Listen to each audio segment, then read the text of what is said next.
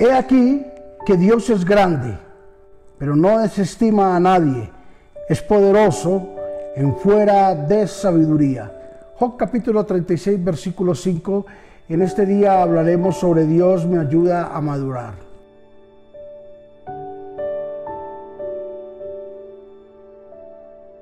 Sin importar las luchas por las que pasemos, Dios siempre tomará una base para hablarnos y para bendecirnos. Sabes de que hay un dicho, o, yo tengo un dicho muy común que para muchos es, eh, no les gusta, pero para mí, a mí me encanta. Dios se disfraza a veces de problemas para podernos hablar. Dios se disfraza de situaciones difíciles, de escasez, para podernos hablar. Y sabes que si a veces eh, ciertos episodios de nuestra vida no vienen, no podemos madurar. Si hay ciertos episodios en nuestra vida, nos ayudan a madurar para poder dar el siguiente paso al siguiente peldaño de nuestra vida. Dios siempre ha prometido estar con nosotros en los momentos más difíciles. Jesús dijo, y aquí yo estoy con vosotros hasta el fin. Jesús es el mismo de ayer, de hoy y de mañana. Jesús no muta, Jesús no cambia. Dios siempre será el mismo.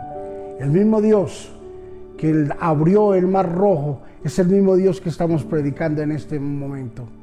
El mismo Dios que le dio libertad a Israel es el mismo Dios que nos está dando libertad a nosotros a través de la palabra. Podemos pasar por las luchas familiares más grandes y las tormentas más poderosas que podamos vivir. Podemos tener el viento en contra nuestra. Podemos pasar por las escaseces más grandes financieras que puedan existir. Puede estar al borde de la pérdida y de la quiebra la casa, el carro, la familia, los hijos, sus inversiones, aún su propia vida, su propia salud pero de algo que sí estoy completamente seguro es de que si Dios lo permite, es porque Él está formando algo dentro de nosotros para madurar. ¿Y con qué propósito?